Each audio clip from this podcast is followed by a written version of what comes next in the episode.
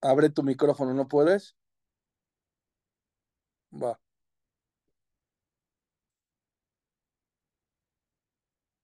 Ahora sí ya. Gracias, mi estimado Elías. Buenos a todos. Continuamos con este curso de Melahim. Recapitular lo que hablamos la, la clase pasada para poder entender un poco más esta clase.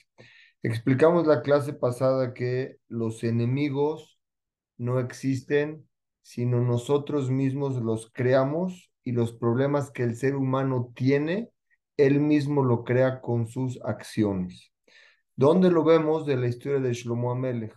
Shlomo Amelech, por cuanto que él pecó teniendo muchas mujeres y sus mujeres hacían abodazara y él no las reprochaba, en ese momento Hashem decidió que una persona llamada Yerobán Ben Nebat iba a ser el rey de las diez tribus.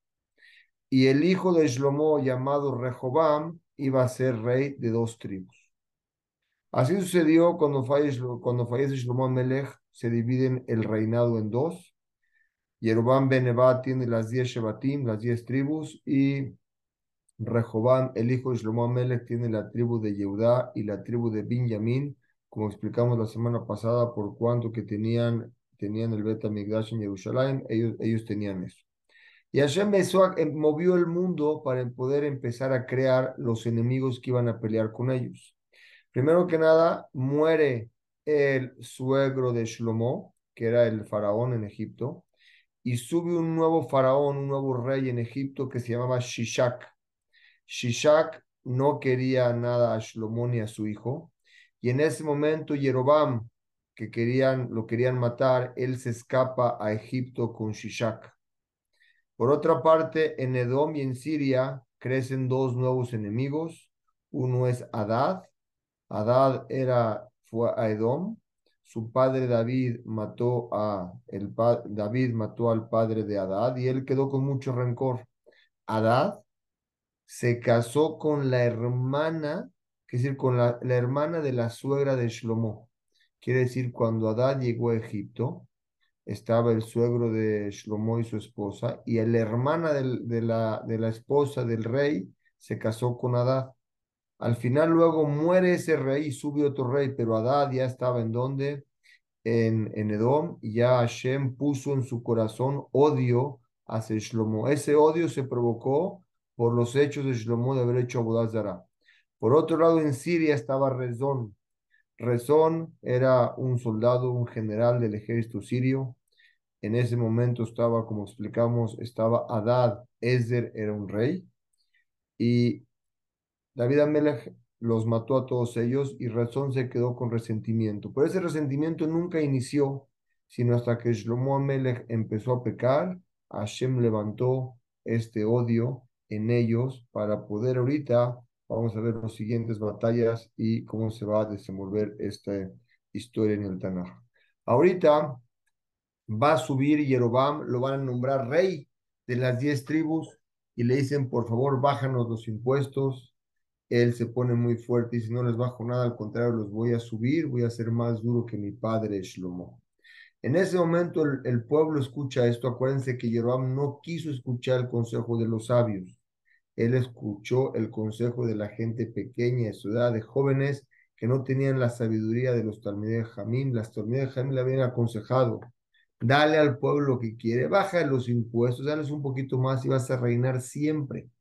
No te pongas en contra de ellos. Sin embargo, los jóvenes amigos de él le dijeron, ¿cómo crees? No cedas, ponte duro y, domina sobre ellos de, de una forma contundente. Cuando el pueblo escucha que qué pasó con, con esta persona Yerobam, que no les iba a dar nada. ¿Qué quiere decir? Nada, absolutamente nada de lo que estaban pidiendo. El pueblo muy sencillo le dijo a Yerobam, si es así, nosotros ya no nos interesa tener parte en la parte de David, o sea, porque Yerobam le está pidiendo a Rehobam. Yerobam representa las diez tribus y le pide a Rehobam, que va a ser el, nuevo rey, que es el hijo de Shlomo, que le bajen los impuestos. En este momento Rehobam no lo acepta y decide Jeroboam en nombre de todo el pueblo y todo el pueblo, ¿sabes qué? Nos dividimos en dos, tú quédate con tu parte, la parte de David, este, y nosotros vamos a nuestra casa, cada quien por su lado. Se juntó el pueblo y dijeron respecto a David Amelech, le dijeron todo el pueblo a David Amelech, fíjate David, que el Beta Migdash que construiste se va a quedar solamente para ti y para tu descendencia, quiere decir para la tribu de Yehudá y para la tribu de Benjamín. Y nosotros nos vamos a otro lugar. Separó todo el pueblo y regresaron a su casa. Rehobam, el hijo de Shlomo Melech, se quedó reinando únicamente Israel en la ciudad de Yehuda, con el tribu eh, y regresó a la ciudad de Yehuda. Cuando vio esto Rehobam, el hijo de que todo el pueblo ya se fue a su casa, ya no querían, ya no querían que él fuera su rey, mandó a Adonía, Adonidam, Adonidam, lo mandó para, para el encargado de cobrar los impuestos, lo mandó a cobrar impuestos de una forma bonita para ver cómo podía colaborar con ellos, pero cuando llegó ahí Adoniram a cobrar, a hablar con el pueblo, lo apedrearon y lo mataron. En este momento, Rehobam escucha que a su enviado para cobrar impuestos lo matan, le dio mucho miedo a Rehobam, el hijo de Shlomo Melech, que también lo maten a él, se sube a su carroza y se va directo a Jerusalén. Y así empezó la rebelión entre el pueblo de Israel, quiere decir entre Jeroboam, que eran las diez tribus, y el Malhut David, en la tribu David, como se lo expliqué en el mapa la semana pasada, se divide en dos, las diez tribus gobiernan en todo Israel y solamente la tribu de David gobernada por, o sea, dos reyes había. Jeroboam gobierna sobre diez tribus y Rehobam, el hijo de Shlomo Melech, nada más gobierna sobre Judá y sobre Bin Yamin. Ahorita, en un principio, eh, los ancianos de, todo el pueblo sabían que venía, le pidieron a Jeroboam que viniera de Misraim, que viniera para poder ver cómo habla con Rehobam, para ver cómo le bajaban los impuestos. Después de un tiempo, se supo, la, se supo que Jeroboam ya estaba aquí. Acuérdense que era una persona que tenía mucha facilidad de palabra. Entonces lo hacen rey a Jeroboam sobre diez tribus. Solamente Yehudá, como les expliqué, y Benjamín se quedaron con el Malhut de Rehobam. Dos reinados tenemos, Jeroboam diez tribus, Rehobam dos tribus. Ahorita, cuando vio Rehobam que Jeroboam era rey de Israel, obviamente no estuvo de acuerdo. Juntó 180 mil soldados de la tribu de Judá y de Benjamín y también de parte del pueblo que se vino con él para salir y pelear con Jeroboam. Imagínense, 180 mil personas van a pelear con Jeroboam que tenían las otras 10 tribus. Iban a ir a la guerra.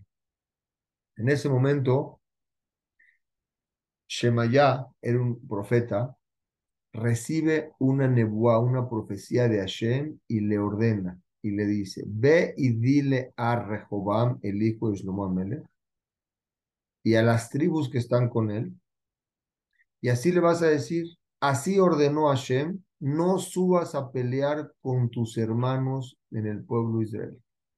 Porque esto que el reinado se, se dividió en dos, estaba destinado desde el cielo.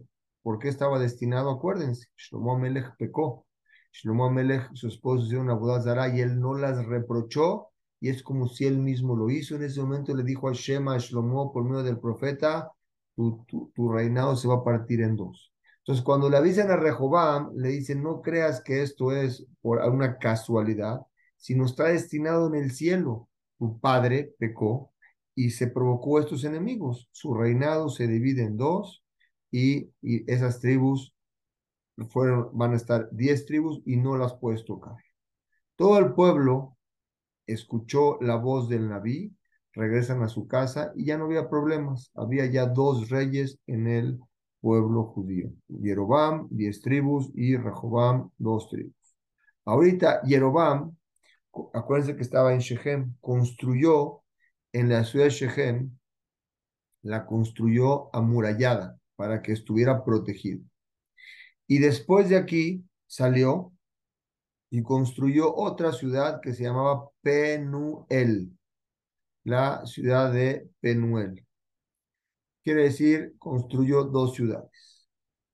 Y ahorita vamos a ver cómo Jeroboam empieza a pecar de una forma que no se puede creer. Llega la fiesta de Sukkot. Todo Sukkot, como nosotros sabemos, sube todo el pueblo a Jerusalén, al Bet que estaba la Shejina. En el, en, entonces, en la, fiesta de Sukkot, todos suben, todo Israel sube ahí.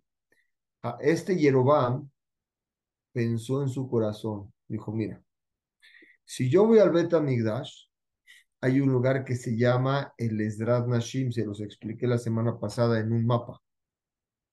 Ahí, el único que se puede sentar es alguien que viene del reinado de David, nada más. Entonces dijo Jeroboam, si yo voy, el único que va a estar sentado ahí va a ser quién? Rehobam, el hijo de Shlomo Amelech. Entonces van a venir mis diez tribus, como todos suben al Betamigdash, y van a ver a Rehobam sentado en la Azara, en el patio, el único sentado es el rey, y yo parado, mi pueblo va a dejar de creer en mí como rey y se le va a pasar el reinado todo a Rehobam. Así él pensó. Dijo, si el, pueblo ve que él está sentado, entonces ya no van a honrarme a mí y van a detrás ahí detrás de él y se van a ir todos con el reinado de David. Vean, Yerobam era un Talmid Jajam grande el caboz y la, el, lo cegó. Muchas veces una persona tiene netió, tiene, tiene, está inclinado a algo y por más que le enseñan el emet, no lo puede ver. Él mismo se empieza a cegar y vean lo que hace. Después de que él se aconsejó con consejeros del rey, obviamente los consejeros no eran de los mejores, decidió Yerobam hacer dos becerros de oro. Imagínense, dos becerros de oro de, oro de Abodazara. Uno lo puso en la ciudad de Betel y el segundo lo puso en donde estaba la, eh, la, ciudad de Dan, que estaba ahí al final del Gebul de la frontera de Israel. Yerobam convenció a todo el pueblo judío vean lo que les dijo les dijo, ¿para qué tienen que esforzarse e ir hasta Jerusalén? Ya están aquí.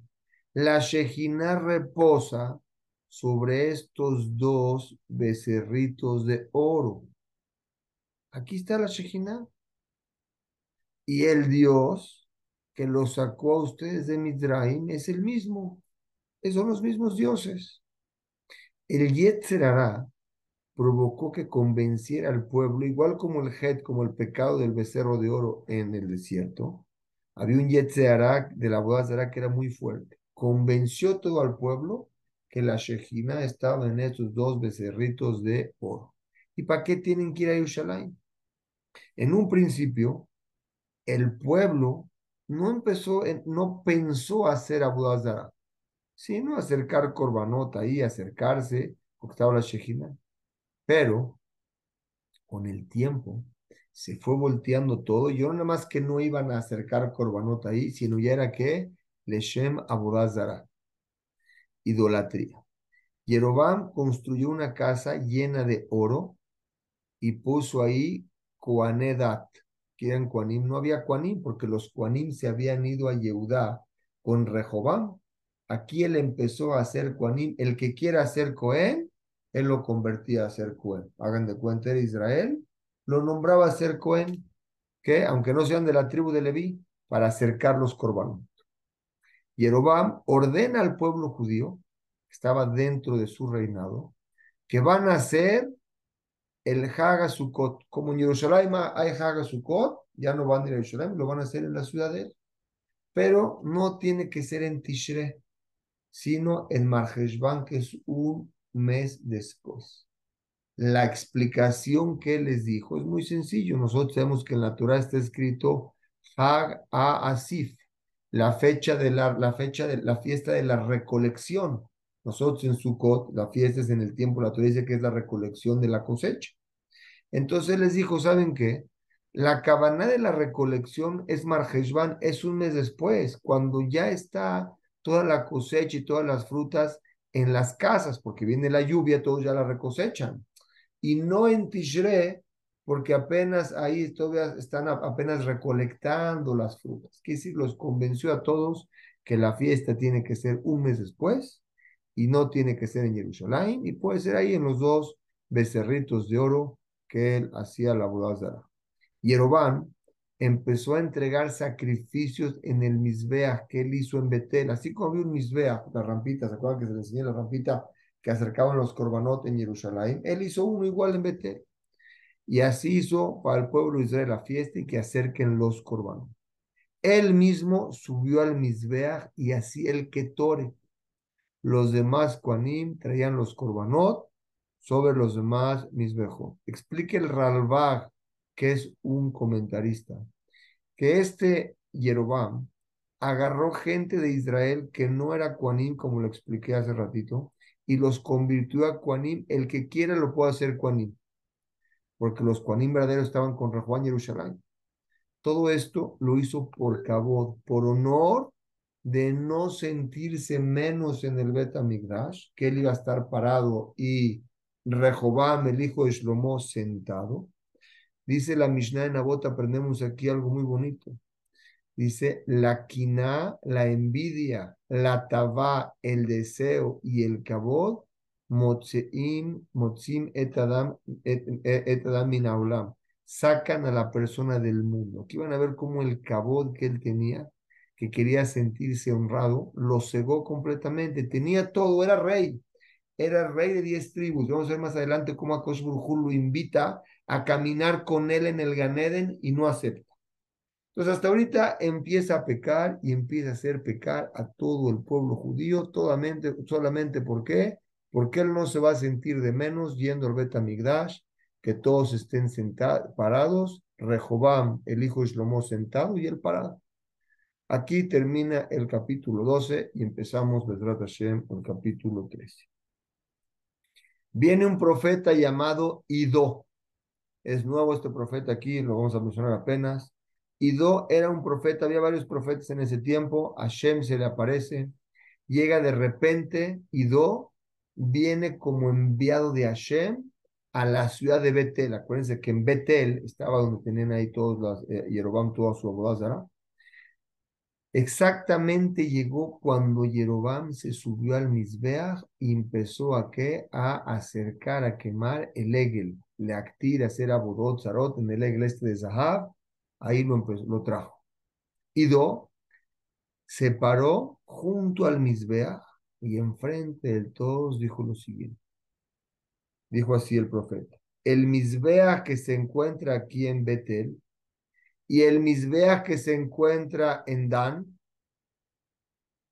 vean la nebuá que les voy a decir. Así dijo el profeta. Y empieza a hablar. Koamar Hashem, así fue la palabra de Dios. Pronto va a nacer un descendiente de David y su nombre va a ser Yoshi Yau. Quiero hacer un paréntesis. Yoshi Yau va a ser descendiente de David Amele. Es Shlomo, está el hijo de Amón, varios descendencias. Y existieron, aquí le está poniendo un nombre alguien que no ha nacido. Dice la Gemara en Berajot, cuatro personas tuvieron nombre que Hashem se los puso por medio de él o por medio de Naví antes de nacer. ¿Quiénes son? Uno fue Isaac, su nombre fue antes de nacer.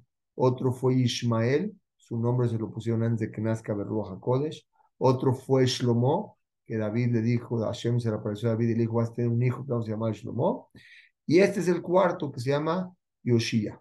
Ok, entonces el Naví le está diciendo en un futuro va a haber una persona que se llama Yoshiyao, y él va a exterminar a ustedes y a todos los Juanim falsos que están aquí, que están acercando Corbanot, y va a quemar a ustedes sus huesos de las personas. Jajamín explican aquí qué quiere decir los huesos de las personas. Se refería a Yerobán, el rey, pero no quiso decir su nombre por cabos Quiero hacer un paréntesis en esto. Vean cuánto Hashem se cuida de no hacer sentir a un, mal a un ser humano, a filu que sea rasha. Aquí podía haber dicho, Ido, el Naví, les podía haber dicho, va a venir una persona que se llama Yoshiyahu, va a exterminar a todos los Kuanim y va a quemar los huesos de Yerobam.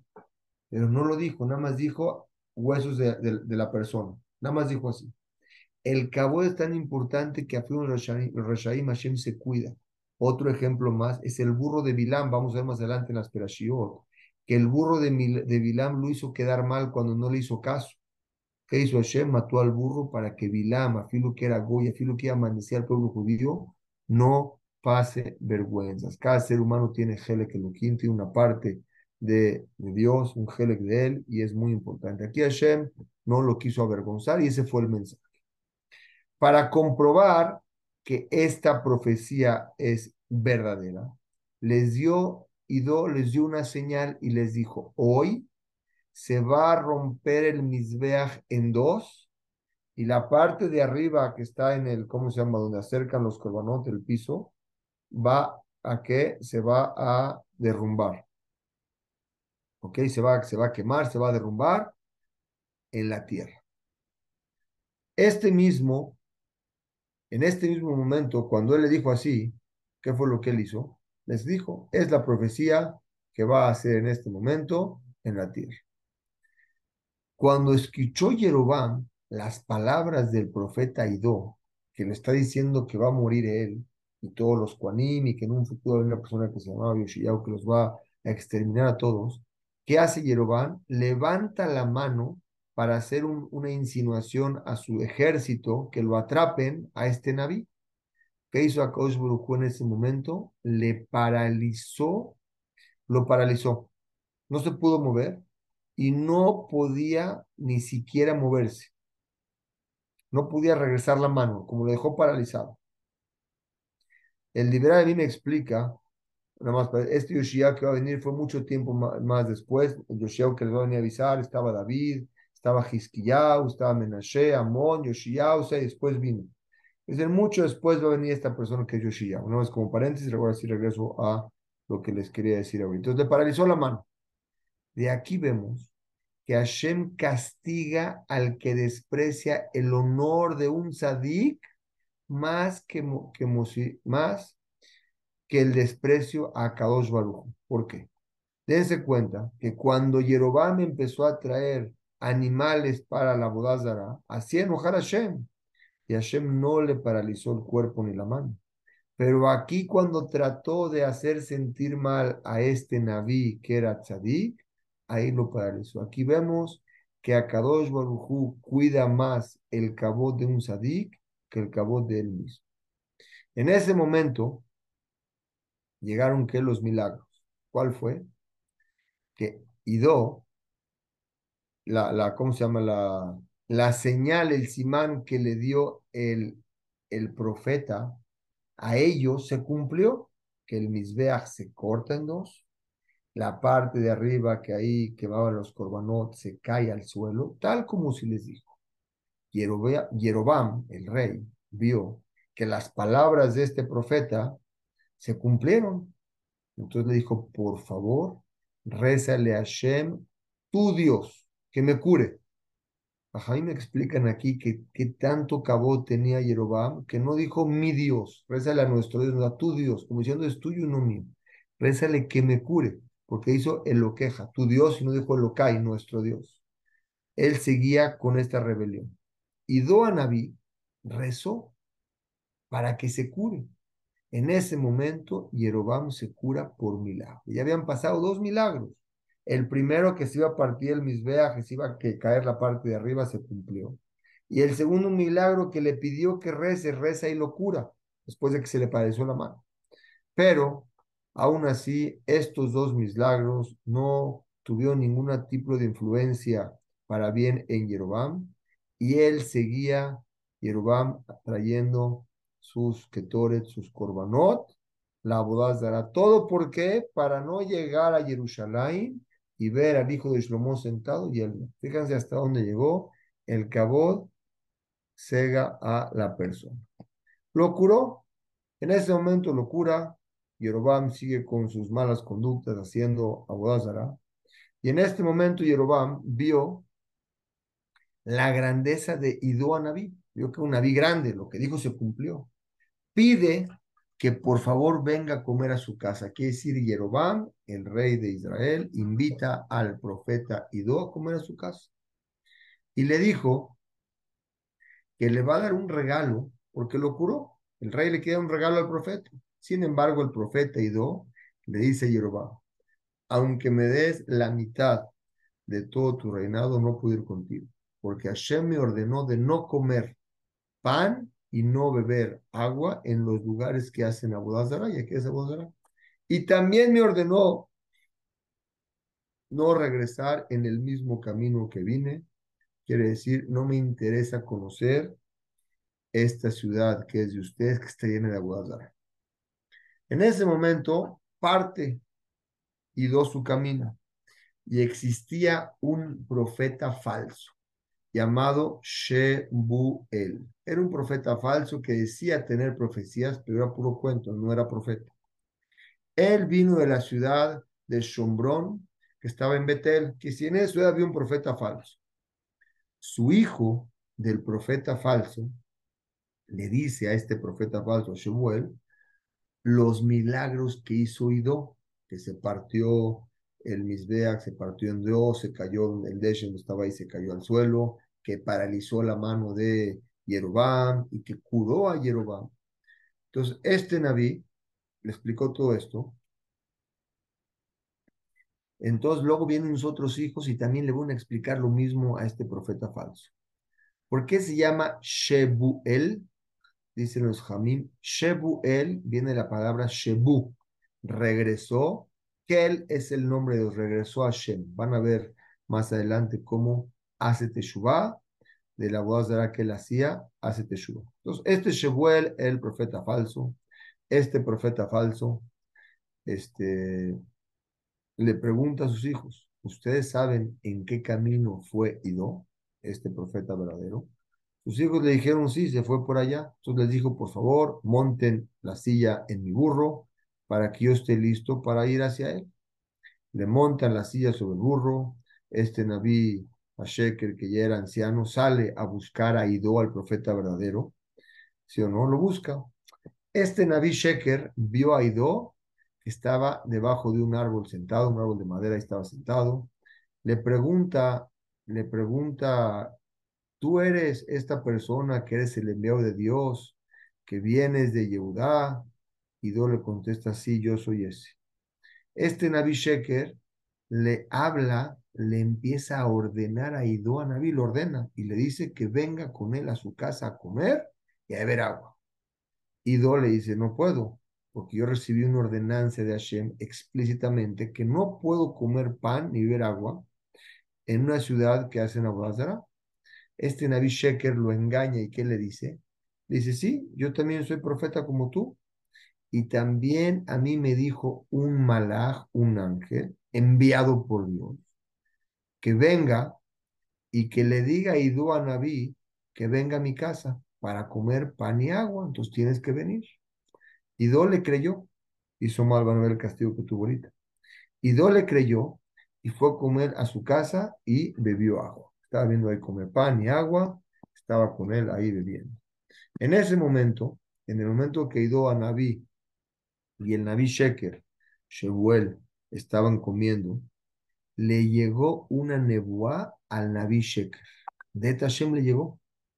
Le llegó y le dijo este, este mensaje. Antes vamos a hacer un paréntesis. De aquí aprendemos qué tanta grandeza hay estar con gente grande, con de Jamín grandes. Porque a Filo este Naví, que era Naví Sheker, ahorita Hashem le habló por medio de un ángel. Y así le dijo el Naví Sheker, le dijo a Ido. Fue la profecía. Vean qué profecía le llega ahorita al, al, profeta falso.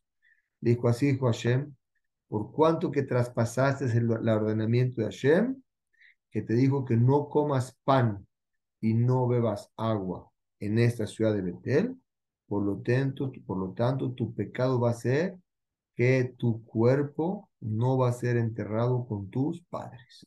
Así le dijo. Quiere decir, en la que le llegó una profecía para avisarle a Ido lo que le iba a pasar. Cuando terminaron de comer y beber, montó su caballo, el, este Sheker le montó el caballo, el, el jamón, el burro a Ido y salió a su camino. En el camino, Ido se encuentra a un león. ¿Qué hace este león? Llega este león con Ido y lo mata. Sin embargo, pasó otro milagro. Este león no tocó el cuerpo de Ido. O sea, no, no es que lo despedazó, nada más lo mató. Y no tocó al burro. Estaban ahí, imagínense, sentados, el burrito y el león en paz y el profeta Ido a un lado muerto. La gente que caminaba en el camino se impresionaban ver a un león y a un jamor, a un burro, sentados uno junto al otro, junto al cuerpo de quién? De este profeta de Ido. ¿A quién le cuentan esto? Al Nabi Sheker, a Shebuel le cuentan. Cuando escuchó el Nabi Sheker esto, ahora sí se impresionó. ¿Qué hizo? Dijo a sí mismo, seguro, este Ido a pasó la, la, palabra de Dios y fue castigado por, por medio de un león. Entonces le pidió a sus hijos que monten otra vez el burro y salgan al camino a él. El camino el mismo. Cuando llegó allá, vio el cuerpo de Idó, el profeta muerto, y al lado vio otra vez al león y al burro sin que le haga nada. No se comía al burrito ni nada. En ese momento, este Nabi Sheker Shebuel levantó el cuerpo de Idó, el profeta, sobre el burro, lo llevó a la ciudad, lo enterró en una parte que estaba, este, que le pertenecía, que era especial para Idó no con sus padres, como dijimos atrás. Este profeta falso y sus hijos le hicieron un esped a Ido y él dijo así, hoy ají, pobre de mi hermano, yo sufro por él que le pasó esto. Después de que lo enterró, pidió este Naví Sheker a sus hijos y les dijo lo siguiente, que después de que este Naví Sheker muera, lo entierren junto con el cuerpo de Ido. ¿Por qué? Porque hubo una profecía de sufrimiento, que qué, acuérdense, ¿qué? ¿cuál fue la profecía? Que va a llegar una persona que también los profetas de los Kuanim y todos ellos, seguros van a morir y se van, se van a, se van a, se van a, van a fallecer. Dice, a lo mejor me salvo mis huesos por estar junto a él, que si se arrepintió por el pecado que había hecho, dijo, a lo mejor por eso mis huesos no los van a tocar, quiso estar enterrado junto a él. Ahorita regresamos a Yerobán. Yerobán Benevat vio lo que le pasó a Ido Nabi. Y aún así, los Jamim nos dicen que Hashem, ahora sí vean qué bonito, Hashem lo agarra, tafazo todo digdo. Dice la Gemara en Sanedrín en la página 102b.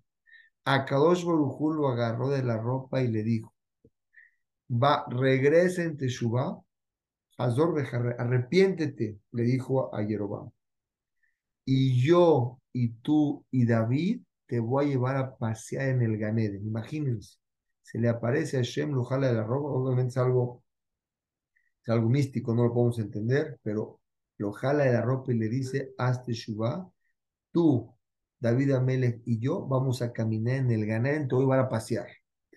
Y le dice Yerobam, ¿quién va primero? Dice, primero va David Amelech, luego vas tú, Yerobam, y yo voy atrás.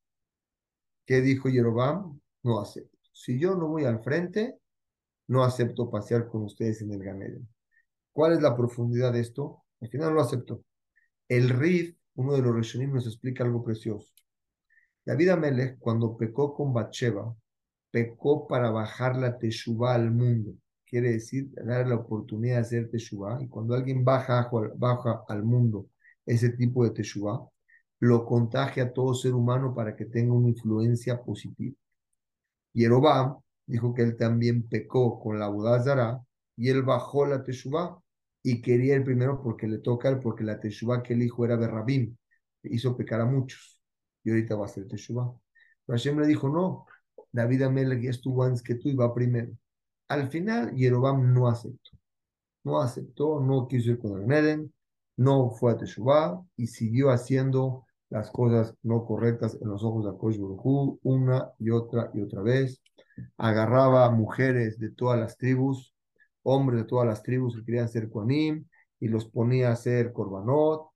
Por medio de esto se decretó que su descendencia iba a ser exterminada, no iba a quedar nada de él, de Yerobam, y su familia en la faz de la tierra no iban a estar. Quiere decir, Hashem decretó, obviamente Hashem no lo hace inmediatamente, sino lo hace después. Pasando de aquí, acabamos Baruch Hashem el capítulo, un segundito. Eso. Acabamos el capítulo número 13. Vamos a empezar con el capítulo 14. Aquí Yerobam peca, no quiere hacer teshuvah, no acepta ir con Hashem en el Ganén hasta donde llega el cabo de la persona. Y ahorita empieza a tener problemas Yerobam. Cuando la persona empieza a tener problemas, pues, como dije en un principio, la persona crea sus problemas con los pecados que hace. Baruch Hashem, que estudiamos Tanaj, uno se puede dar cuenta cómo Hashem maneja el mundo. Ahorita Yerobam empieza a tener problemas familiares de enfermedades con sus hijos. Había una persona que se llamaba Abiyah, era el hijo de Yerobam. Se enferma, se enferma una muerte terminal muy mal. ¿Qué hace Yerobam? Trata de engañar a los profetas. ¿Qué hace? Le dice a su esposa, ¿sabes qué? Cámbiate tu ropa para que el pueblo no pueda entender que tú eres mi esposa. Y ve con Ajiyá, Anabí era otro profeta, se llamaba Ajiyá. No se confundan, Abiyá, el hijo de Yerobam que está enfermo. Yerobam le dice a su esposa, ve por favor para que tenga refugio. Y lo ve con el profeta. El profeta se llamaba Ajiyá.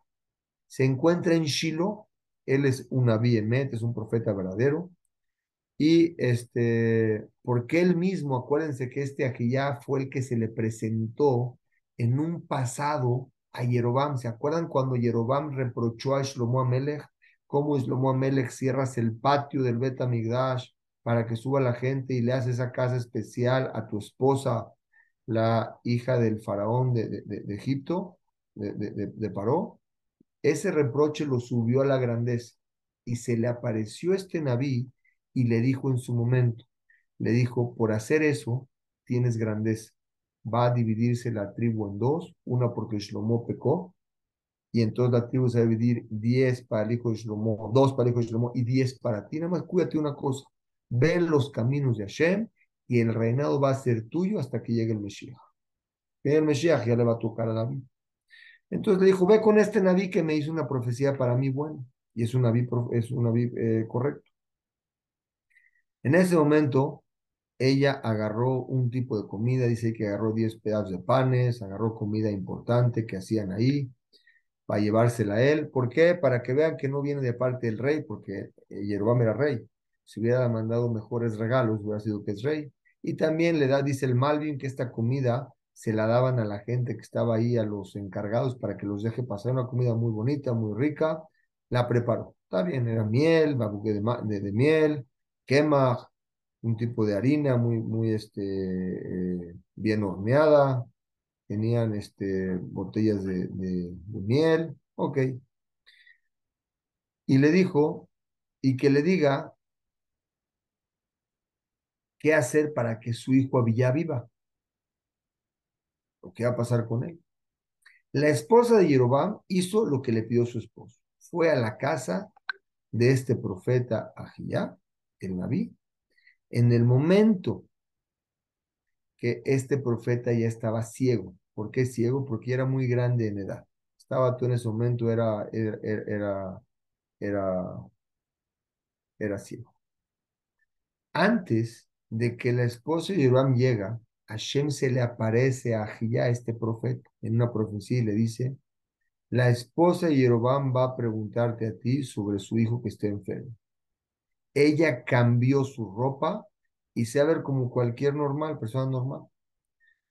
Cuando escuchó a Gilá el profeta los pasos, los pasos de esta mujer, antes de que diga quién es, dice, él grita y dice, dejen pasar a la esposa de Yerobam. O sea, ella no había dicho nada, apenas oían los pasos de ella y escuchó la voz del profeta, antes de que ella avise quién era, déjenla pasar. La dejan pasar y sin que ella hable, luego, luego le dice, ¿por qué te estás comportando tú de forma diferente? ¿Por qué te cambiaste la ropa? Y luego, luego le dice, tengo una nebuá, una profecía muy dura de Akadosh para ti. O sea, la esposa no pudo ni hablar, ella sabía todo antes que llegara. Por lo tanto, le dijo, dile a Yerobán, tu esposo, que así dijo Hashem, por cuanto que yo te subí a ti dentro del pueblo, a ti Yerobán, te hice rey, y te puse a ti como ministro y gobernador sobre diez tribus de Israel, y rompí el reinado de la descendencia de David para dártelo a ti. Y aún así tú hiciste las cosas malas. Aquí se ve cuando Akash le da a alguien cosas muy buenas y la persona no es y toba, no agradece o no toma en cuenta la toba que le están haciendo y piensa que todo es de la persona, cogí y hace todo con sus manos. Y tú pensaste aquí que todo logras que todo es tuyo, con todo lo que tú di, con todo lo que yo te di, le dijo Hashem, te comporté de una forma mala, más que Shlomo y que Rehobam su hijo, que están aquí, enfrente de ti, o sea, que están, que están aquí ustedes. No, no hay enfrente, pero en la misma, en la misma época hiciste dioses, hiciste abudazara, hiciste pecar a todos y me hiciste enojar. Velo samtalev alay, no pusiste corazón en mí. ¿Qué es corazón? Hay entendimiento con Segel y hay entendimiento con Lev. El entendimiento con Lev es que las tabot, los deseos de la persona, son dirigidos hacia Shem. ¿Qué diferencia hay entre aquí, bueno, aquí voy a parar porque les quiero hacer sobre esto una de hará. Vamos a seguir aquí en la siguiente semana. Les quiero hacer aquí nada más una, hacer un resumen sobre esto. ¿Qué fue el pecado que tuvo él? Yerobam le dijo, en tu corazón. Dice el Rambam que Aristóteles fue, llegó a un nivel de sabiduría abajo de profecía de Ruach HaKodesh y de Nebuah lo, o sea, lo más alto que puede llegar una persona, llegó él. Y la pregunta es, ¿por qué Aristo, Aristóteles, no creía en Dios y se comportaba de una forma diferente a los creyentes en Dios? La explicación es muy sencilla. Cuando una persona en su lev le dicen qué hacer y él no está contento con lo que le dicen qué hacer, él para él no es eso. Sin embargo, Hashem nos ordena en nuestro corazón sentir y hacer lo que Hashem nos ordena que tenemos que hacer. Y aprendemos de aquí tres mensajes muy bonitos. El primero, los enemigos y los problemas que la persona Barminan tiene, ellos no son los que hacen daño a la persona, sino la persona con sus actos no correctos se provoca problemas a sí mismo que despiertan en el Shamaim un, una, ¿cómo se llama? Un kitru, una acusación, y entonces en el Shammai me empiezan a mandarle a la gente que empiece a tener eh, deseos no correctos hacia esa persona, como lo vimos ahorita en el caso de Rezón, de Adad, que empezaron a tener sentimientos de odio a Shlomo Amelech. Aprendimos también que el honor de la persona es muy importante. No debemos ofender a nadie, inclusive Ido, el Naví, cuando vino a reprochar a Yerobam, nunca le dijo en primera persona lo que le iba a pasar a él. Y más aún, Hashem cuida tanto el honor a un ser humano que no castigó a Yerobam por hacer Abodazara, no le paralizó el cuerpo, pero sí lo paralizó cuando quiso dañar a un sadik. Y la tercera, Shebuel, Shebuel el Nabi Sheker, que se incitó a hacer algo mal a Ido y por eso fue matado. Se le presentó la Shejina dentro de él y él mismo después hizo Teshuvah. Vemos aquí lo importante de poder estar cerca de Talmideh Jamín, que son los que nos hacen cambiar y nos hacen ver el camino correcto con los lentes correctos. Yerobam no tenía ese consejero que debía haber tenido en un principio. Agarró consejeros no correctos. Si hubiera agarrado un rab, como dice la Mishnah, hacerle rab istalek minasafek, créate de un rab, un rab bueno y te quitas de tu duda, ese rato está viendo lo que la Torah dice y es lo que lleva a la persona al éxito y no ir detrás de nuestros tabot y de nuestros deseos. Desrat Hashem, la siguiente semana continuamos con este curso.